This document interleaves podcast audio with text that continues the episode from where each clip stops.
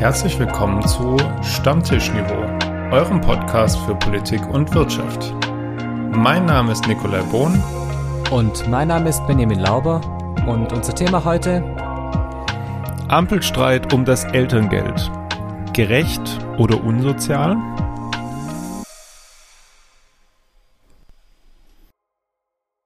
Triggerwarnung. In dieser Folge geht es unter anderem um Suizid und Trauma. Falls ihr diese sensiblen Themen gerade nicht so gut bekommen, hör am besten diese Folge zu einem anderen Zeitpunkt oder nur in Gesellschaft von dir wichtigen Menschen. Moin Lauber. Grüß Gott, Bohnen. Was tust du eigentlich, wenn du so richtig am Arsch bist? Bist du eher so einer, der dann einfach wirklich schläft oder der dann irgendwie Aktivität zeigen muss und joggen gehen muss?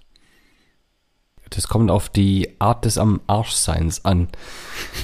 Das war jetzt schon wieder so vulgär, Entschuldigung. Ja, nee, das ist überhaupt kein Problem. Ich bin da, ich bin ganz anderes von dir noch gewöhnt. Äh, und hm, Bitte.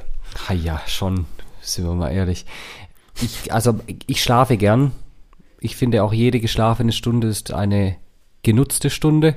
Und wie wir ja wissen, statistisch gesehen haben Menschen, die Mittagsschlaf machen, ein größeres Gehirn. Ich würde das sofort unterschreiben. Warum nur? Ich weiß es nicht. Ich weiß wir, es auch nicht. Wir lassen das im Raum so stehen. Was wir nicht im Raum stehen lassen, ist das unnütze Wissen der Woche. Richtig, und das geht äh, genauso profan weiter, wie du angefangen hast von der Sprache Vulgär her. Vulgär und profan. Alles. Äh, Flusspferde furzen nämlich immer durch den Mund. Spannend, okay. Ja, dann. Pff. Wie kommen wir jetzt da? Weiß ich nicht. Du findest bestimmt einen Übergang zum, zum Andi. Also ich würde sagen, ein sogenannter Brain Fart war die Idee der Maut und zwar von Anfang an. Und wer, wer war das nochmal? Für alle, die nicht so oft äh, Stammtischniveau zuhören, ähm, ich weiß nicht, ob der dir geläufig ist, der Name dieses Verkehrsministers. Der beste Verkehrsminister der letzten 6000 Jahre, meinst du? Äh, ja. Andreas Scheuer. Der Scheuer-Andi.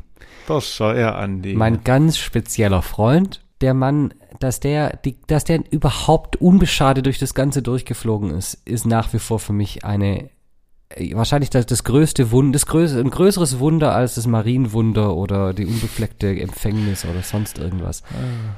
Er sollte heilig gesprochen werden, definitiv. Ich finde auch, der heilige Andreas Scheuer. Ich bin da voll dabei.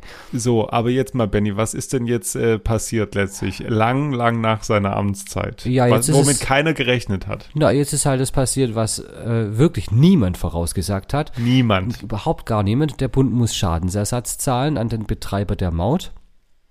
Und äh, zwar in Höhe von 243 Millionen Euro. Das sagen wir mal, danke Andi. Herzlichen Glückwunsch. Vielen Dank. Ähm, Und kommt es irgendwo? Glaube, war, war Interessiert es irgendjemand? Nee, das wird morgen, also selbst wenn dieser Podcast schon ausgestrahlt wird, interessiert es wahrscheinlich keinen mehr vermutlich. Aber, äh, Benny, da kommt jetzt ja der Schwab in mir raus. Ähm, war das nicht äh, deutlich weniger als das, was, glaube ich, vertraglich vereinbart waren? Waren das nicht eigentlich 500 Millionen Euro, die vereinbart waren? Vertraglich? Dachte ich irgendwann mal. Das jetzt finde ich eine relativ geringe, ein geringer Trost. Naja, 50 Prozent gespart ist gespart da, du, das ist so eine Milchmädchenrechnung und du ja, willst, du willst Wirtschaft studiert haben. Denn wenn du 250 Millionen ausgibst, heißt es nicht, dass du 250 Millionen gespart hast, nur weil was anderes 500 Millionen gekostet hätte. Das ist richtig. Aber wenn du jetzt mal überlegst, was der Schaden für die Bundesrepublik Deutschland gewesen wäre und er jetzt ist, äh, hätte man gut, Haben wir noch Plus gemacht. Haben wir eigentlich ein Plus gemacht. Ja, ich sag ja, so. bester Verkehrsminister aller Zeiten. Also wir bleiben äh, heute mit Hintergrundwissen. Mm. Meine Damen und Herren, heute wieder mit Hintergrundwissen. Sag's nicht so häufig, das kommt im Jingle nachher noch heute. Entschuldigung, mit, natürlich im Jingle. Ähm, dass wir heute uns vor allem auf die Bundespolitik beziehen, weil der Bundestag nochmal ordentlich Gas gegeben hat die Woche, kurz vor der parlamentarischen Sommerpause. Ähm, Nummer Wobei eins, so viel ist hier gar nicht passiert. Ja, ich wollte gerade sagen, im Endeffekt verabschiedet wurde wie soll man das jetzt so äh, formell sagen, nischt. Ah, zumindest nichts von den wichtigen Gesetzen.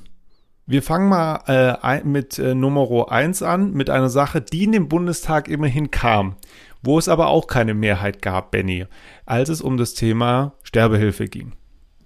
Richtig, und es gab zwei Vorschläge, die beide keine Mehrheit bekommen haben. Und äh, das ist so ein bisschen ein Problem, weil nämlich das Bundesverfassungsgericht sagt, eigentlich braucht ihr da eine Regelung, was das Thema Sterbehilfe angeht. Und äh, jetzt stehen wieder alle mit abgesägten Hosen da und es gibt keine Mehrheit. Man muss vielleicht in dem Zusammenhang sagen, dass so Themen wie Sterbehilfe, ähm, äh, Abtreibung und so im Regelfall im Bundestag ohne Fraktionszwang abgestimmt werden. Oder Fraktionsdisziplin, es gibt hier keinen Fraktionszwang, Gott im Himmel.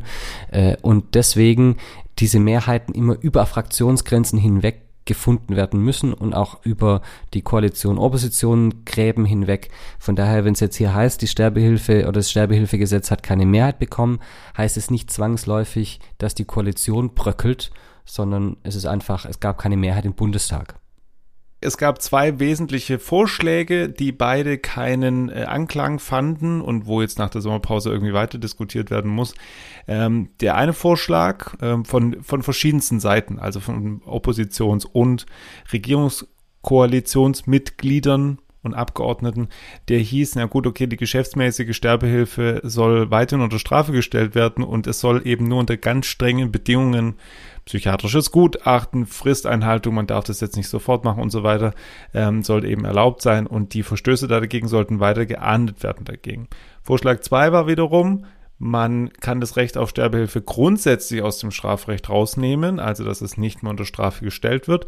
Ähm, und man würde darauf setzen, dass eben die Menschen, die das machen wollen, eben breit gefächert beraten werden. Und es ist natürlich ein sehr sensibles Thema. Es ist ein Thema, was auch mit vielen Ängsten verbunden ist. Da geht es um auch das Thema des Missbrauchs dieses, äh, dieses Modells.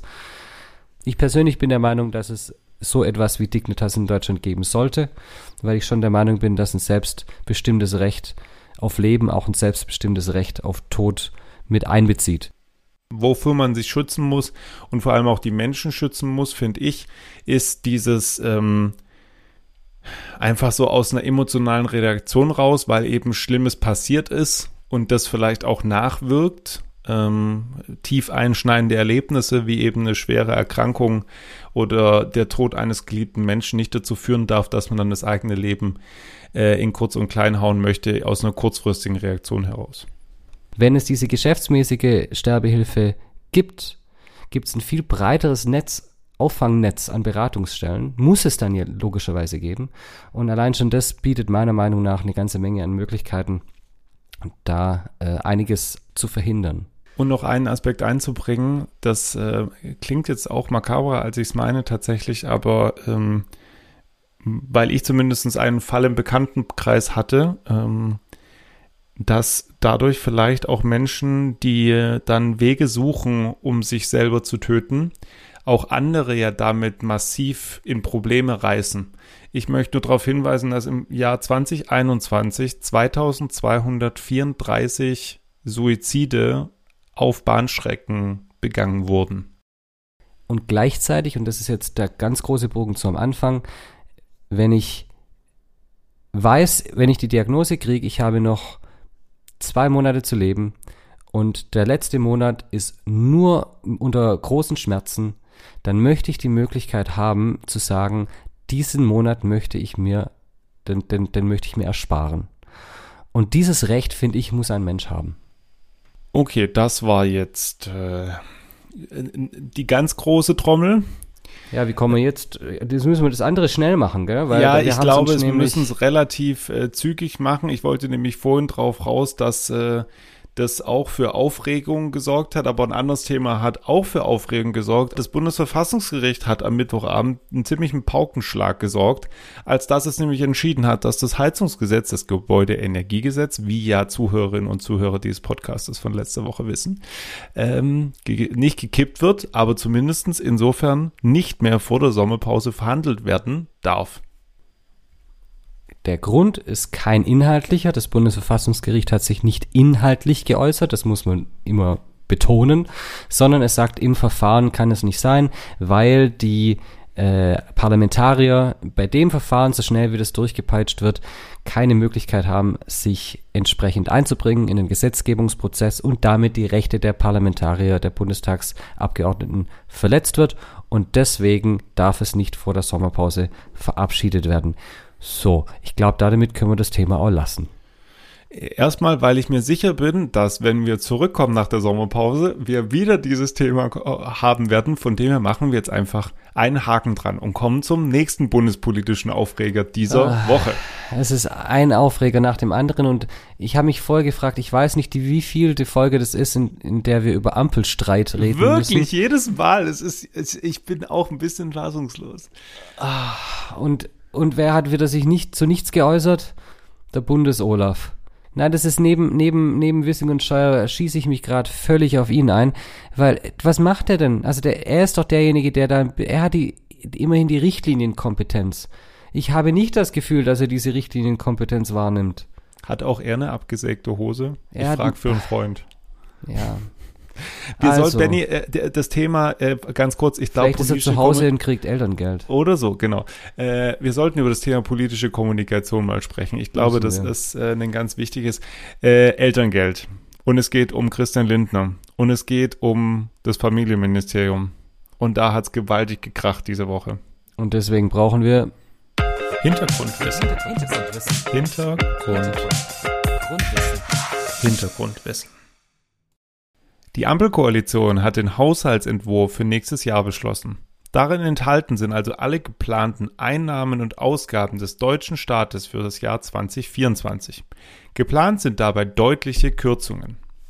Finanzminister Christian Lindner betont, dass ab sofort die Schuldenbremse aus dem Grundgesetz wieder eingehalten werden muss. Demnach darf der Staat eine bestimmte Grenze an Schulden pro Jahr nicht überschreiten. In diesem Zuge setzte die Regierung verschiedene Schwerpunkte wie die Sicherheit des Landes, die Zukunftsfähigkeit unserer Wirtschaft und der Zusammenhalt in der Gesellschaft.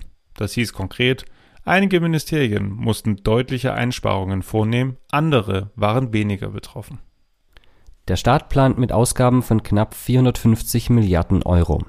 Die größten Posten sind dabei das Arbeitsministerium mit 170 Milliarden Euro, das Verteidigungsministerium mit 50 Milliarden Euro sowie das Verkehrsministerium mit 38 Milliarden Euro. Streit entbrannte nun vor allem am relativ kleinen Haushalt des Familienministeriums von knapp 10 Milliarden Euro. Um die Kürzungsbeträge des Finanzministers zu erfüllen, erörterte das Ministerium um die Familienministerin Paus verschiedene Möglichkeiten. Eine der wenigen Stellschrauben, die nicht gesetzlich gebunden ist, ist das Elterngeld. Das Elterngeld ist eine Leistung des Staates zur Familiengründung. Die Höhe bemisst sich nach dem Nettogehalt der Eltern vor der Geburt und beträgt zwischen 300 und 1800 Euro. Damit soll das kurzweilige Ausscheiden aus dem Beruf ermöglicht werden. Das Elterngeld wird dabei maximal zwölf Monate an einen Erziehungsteil ausgezahlt. Entscheiden sich Eltern dafür, die Elternzeit aufzuteilen, werden noch zwei zusätzliche Partnermonate gezahlt. Es ist auch möglich, das Elterngeld auf die doppelte Zeit von 24 bzw. 28 Monaten auszudehnen. Dann erhält man allerdings jeweils den halben Betrag von 150 bis 900 Euro. Das Familienministerium musste sich nun entscheiden. Entweder man kürzt das Elterngeld für alle oder versucht es so sozialpolitisch ausgewogen wie möglich zu kürzen. Auch wenn das Ministerium es selbst für keine gute Idee hält, am Ende steht jetzt die Entscheidung, den Personenkreis einzugrenzen, der das Elterngeld erhält. Bislang erhalten Paare das Elterngeld, wenn sie als Paar im Steuerjahr vor der Geburt des Kindes ein zu versteuerndes Einkommen von nicht mehr als 300.000 Euro haben. Bei Alleinerziehenden lag die Grenze bei 250.000 Euro. Steuer einmal eins. Das zu versteuernde Einkommen ist kurz gesagt der Betrag, den man hat, wenn man von seinen Einkünften in der Steuererklärung, zum Beispiel durch Arbeit, alle Kosten dafür abzieht. Es ist also weder der Brutto noch der Nettolohn. Das Familienministerium möchte nun die Elterngeldgrenze auf 150.000 Euro für Alleinerziehende und Paare senken. Davon betroffen seien ca. 60.000 Familien, so das Ministerium. Das sind ungefähr 5% der Familien, die 2020 Elterngeld erhalten haben. Der Haushalt soll zwar erst im Dezember endgültig verabschiedet werden. Kurz vor der Sommerpause des Bundestags ist die öffentliche Aufregung allerdings enorm. Wie soll man diese Entscheidung nun bewerten? Meinung. Meinung. Nick, ganz kurz doch nochmal, bitte erklär, was der Unterschied ist zwischen Brutto, Netto und dem zu versteuernden Einkommen. Ich glaube, wir haben das jetzt da kurz drin im Hintergrundwissen, aber es ist für die Diskussion, glaube ich, extrem wichtig, dass man das auseinanderklamüsert. Da das ja, ich will nicht sagen, mein Lieblingsthema ist, wenn es um Steuern geht, mache ich das natürlich auch gerne.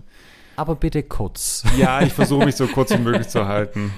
Äh, der Bruttolohn ist klar, das ist das, was auf dem Gehaltszettel steht, aber man nie bekommt, äh, wo also noch keine Steuern und Abgaben wie jetzt Krankenversicherung, Pflegeversicherung, Arbeitslosenversicherung und so weiter äh, abgezogen ist.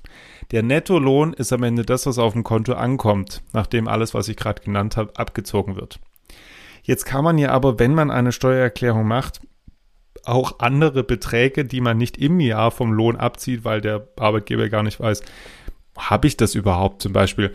Habe ich ein Arbeitszimmer, also während Corona zum Beispiel? Ähm, habe ich Kinder und kriege da äh, Kinderfreibeträge, die ich nochmal abziehen darf von dem, was ich da bekomme? Und äh, die ganzen Sachen kürzen dann sozusagen meinen Nettolohn, den ich bekomme, noch weiter. Und von dem, was da am Ende unten drunter steht, das ist eigentlich das, wofür ich am Ende des Jahres Steuern gezahlt haben müsste mit Konjunktiv. Das können zum Teil irgendwie 10.000, 20.000 Euro weniger sein, je nachdem, was ich verdiene oder auch, ja, ganz unterschiedlich. Und da, deswegen kriegen so viele Menschen in Deutschland in ihrer Steuererklärung was zurück, weil im normalen Lohn ist es nicht enthalten, diese ganzen Freibeträge. Und deswegen geht es wirklich nur um das, was am Ende nach dem Abzug von Kontoführungsgebühr, Arbeitszimmer, Kinderfreibeträge noch übrig bleibt, das sogenannte zu versteuernde Einkommen. Und das heißt, wenn ich das richtig gelesen habe, dass so als Durchschnitt man sagen kann, wenn jemand ein zu versteuerndes Einkommen von circa 150.000 Euro hat, dann ist es ungefähr ein Bruttoeinkommen von 180.000 Euro oder mehr, natürlich, je nach Einzelfall. Einfach, dass wir mal so ein paar Zahlen im, im Raum haben äh, und wissen, wovon wir da reden. Genau, das war das, was ich jetzt gerade mit den 10.000, 20.000 Euro meinte, die da zusätzlich noch äh, weggehen. Also wir reden wirklich über Menschen, die zusammengerechnet oder auch alleine, wenn sie alleinerziehend sind, 180.000 Euro brutto ohne Abzug der Steuern und Abgaben pro Jahr äh, haben. Das heißt also, wir rechnen das mal kurz äh, durch 12 nochmal, ja, und kommen am Ende drauf, äh, dass das knappe 15.000 Euro im Monat sind. Brutto. Brutto. Aber trotzdem, 15.000 Euro brutto ist ganz ordentlich.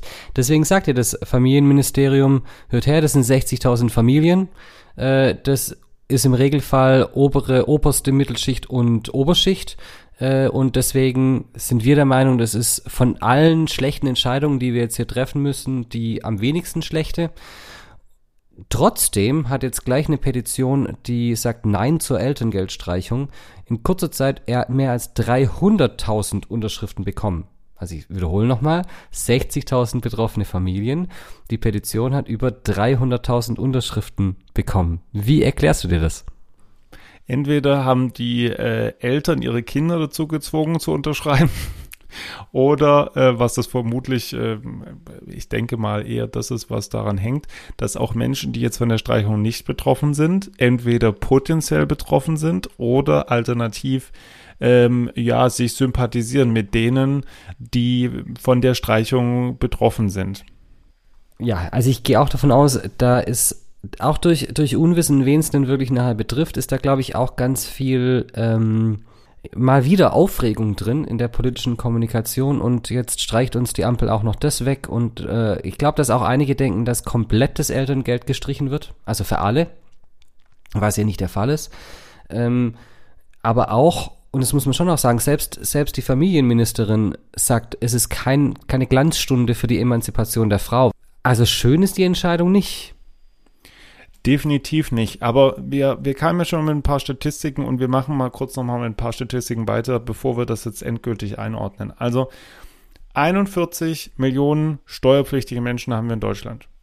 Und von denen verdienen knapp 819.000 äh, oder haben ein zu versteuerndes Einkommen von mehr als 150.000 Euro. Wir reden also nicht äh, über, also 5% in dem Fall, sondern hier in dem Fall reden wir sogar, vielleicht sogar nur über 2% Menschen, die das überhaupt betrifft, potenziell. Und bei denen, die dann sogar, also ich gehe jetzt nicht zu so sehr ins Detail mit irgendwelchen Steuerklassen und so weiter. Also verheiratete Menschen, die noch Steuervorteile nutzen, von denen sind es 4%. Äh, und von dem her, wir reden hier über einen sehr kleinen Teil der Bevölkerung. Einen wichtigen Teil, der auch einen wichtigen Teil für die Gesellschaft bringt. Wir müssen es aber irgendwie ein bisschen ins äh, Verhältnis setzen, wie viele Menschen das be wirklich betrifft und wie viele Menschen jetzt vielleicht auch fehlinformiert sind, die sich darüber aufregen, aber gar nicht betroffen sind. Und jetzt muss man natürlich trotzdem sagen, in dem Einzelfall, also für diese 60.000 Familien, die es betrifft, äh, ist es natürlich eine, ein Einschnitt. Ja, es ist einfach wirklich ein, ein, wirklich ein finanzieller, ein finanzielles Minusgeschäft. Und ich verstehe schon auch die Argumentation, dass manche sagen, es kann ja wohl nicht sein.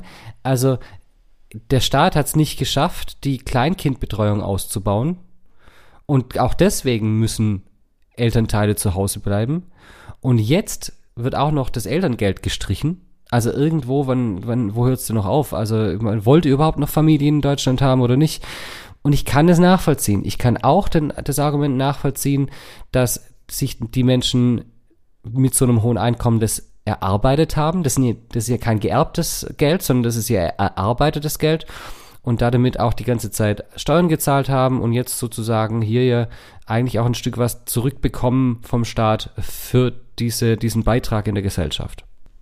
Ich war schon überrascht darüber, dass das äh, Thema jetzt so eskaliert ist, weil es gab den Referentenentwurf dazu bereits, glaube ich, im Frühjahr also vor vier, fünf Monaten. Ähm, es interessiert momentan offensichtlich nicht so viele Leute, dass die Pflegeversicherung massiv teurer geworden ist.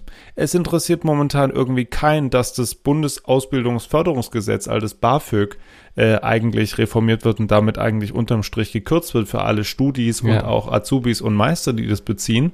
Ähm, wir Thema reden Bildungsgerechtigkeit. Nicht, Thema Bildungsgerechtigkeit. Ja. Wir reden nicht über die Rentner, wir reden nicht über die Krankenversicherung, die massiv Probleme hat und die Kindergrundsicherung war eigentlich mal geplant und äh, eingestellt dafür ist jetzt äh, ein Pfiff, ehrlich gesagt, da dafür, obwohl das im Koalitionsvertrag steht. Und wer hm. stellt sich bei der Kindergrundsicherung mal wieder quer? Hm. Der gleiche, der sagt, ihr müsst alle einsparen. Andi Scheuer. Auch der wahrscheinlich. Man muss auch nochmal, wir haben es im Hintergrundwissen gesagt, wir müssen es nochmal betonen, ein Großteil der Gelder im Familienministerium sind fix, die sind gesetzlich geregelt, da lässt sich nichts streichen. Nichts. Und deswegen ist die Manövriermasse, mit der die Ministerin hier arbeiten muss, relativ gering. Und wir beide aus, ähm, wir waren dieses Jahr ja zweimal im Familienministerium oder ha hatten das Privileg in dem Fall, äh, dass das Familienministerium auch von den Personalressourcen und so weiter jetzt kein großes Ministerium ist. Im Gegensatz zu anderen Ministerien ist da personaltechnisch, was man immer sagt, so, äh, die Ministerien, die haben so viele Menschen, die da arbeiten, das brauchen wir alles gar nicht.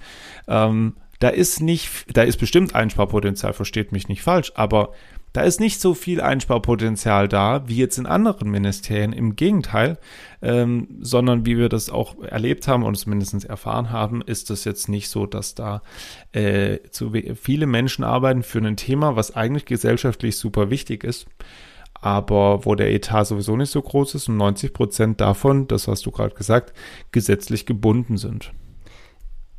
Und nur nochmal, dass wir uns die nicht falsch verstehen. Es ist nicht so, dass ich denen, die bis jetzt das Elterngeld bekommen haben, abspreche, dass das eine tolle Leistung ist für sie oder dass sie auch zum Teil darauf in gewisser Weise angewiesen sind, weil ja sonst, weil ja auch Einkommen wegfällt. Aber man muss sich schon mal nochmal den, den, die Zahlen vergleichen. Es ist eine geringe Anzahl, es sind die oberen zwei Prozent. Dies trifft jetzt, für den Rest wird keine Änderung am Elterngeld gemacht. Und ich habe manchmal das Gefühl, dass in der Diskussion jetzt so ein bisschen die Meinung aufkommt, naja, wir haben ja auch viel, wir zahlen ja auch viel Steuern, wir haben jetzt in gewisser Weise so eine Art Naturrecht auf äh, Leistungen vom Staat und auf Privilegien. Nein, es ist ein Privileg. Es ist ein absolutes Privileg, so ein Elterngeld zu bekommen. Das haben viele, viele andere Länder nicht. Und es jetzt in diesem mit Thema Schuldenbremse und so weiter jetzt an der Stelle zu sagen, wir kürzen es am oberen Ende, finde ich persönlich sozial gerechter, als zu sagen, wir kürzen bei allen was weg.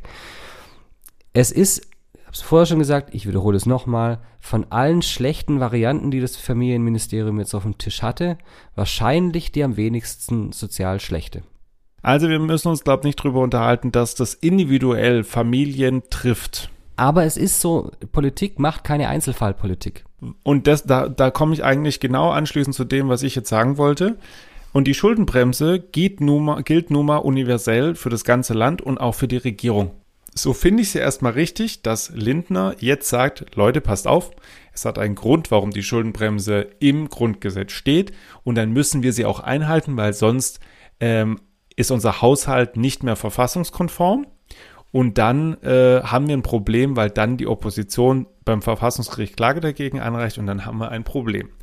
Aber das, was sie jetzt halt wieder macht, ist eigentlich genau das Gegenteil von dem, was sie wollen, nämlich sie führen neben dem Heizungsgesetz und neben vielen anderen Dingen, a, kommunikationstechnisch ist es ein Debakel und Punkt zwei, sie führen damit einen weiteren Keil in eine Gesellschaft, die sich sowieso schon zu spalten droht. Und das sehe ich äh, maximal kritisch bei dieser Maßnahme, so gerecht ich sie auch finde. Aber wo ist denn der, wo ist denn die Spaltung in der Gesellschaft an der Stelle? Die kommen doch nicht aus der Maßnahme heraus.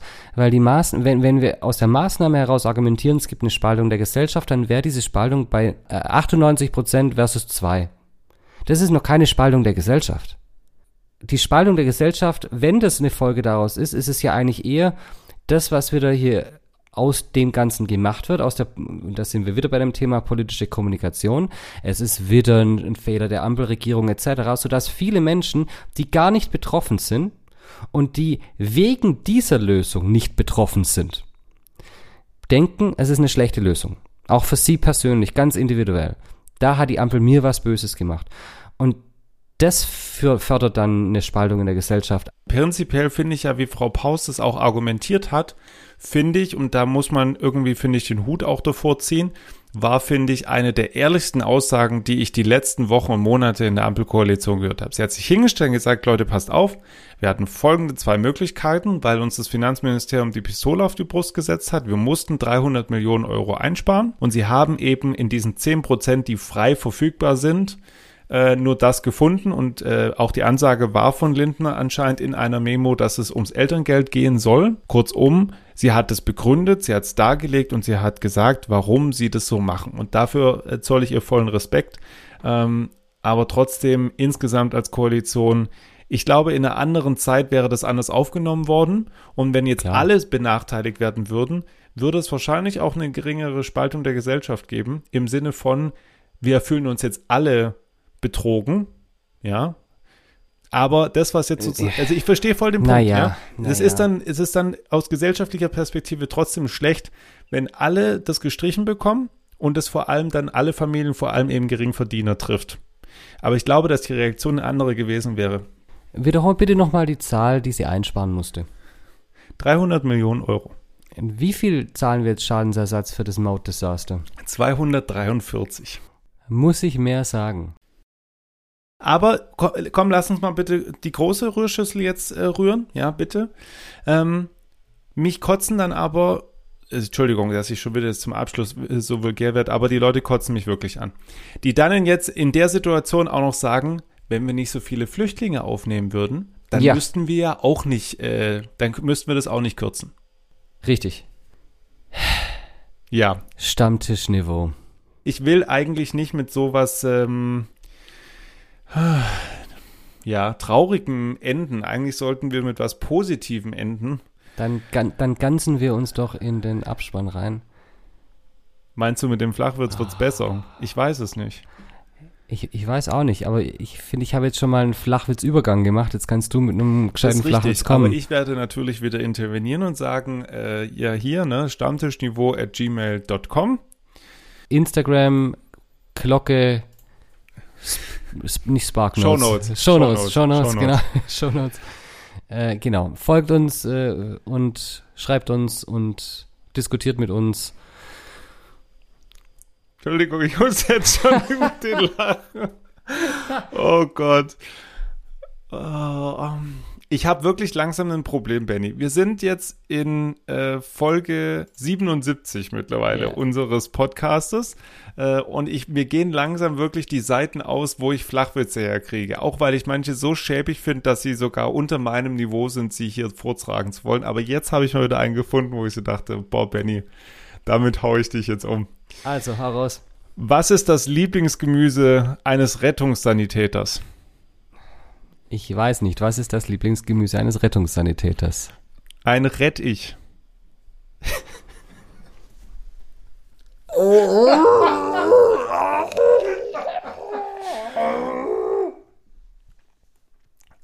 Ich habe körperliche Schmerzen. Warum? Komm schon. Den fand ich für, also für meine Verhältnisse fand ich den echt mal wieder gut. Ein Rettich. Ein Rettich. So. Oh, okay, gut. Wir re- retten uns jetzt in die Woche. Äh, wir, wir wünschen euch was. Richtig. Bis nächste Woche. Macht's gut. Tschüss.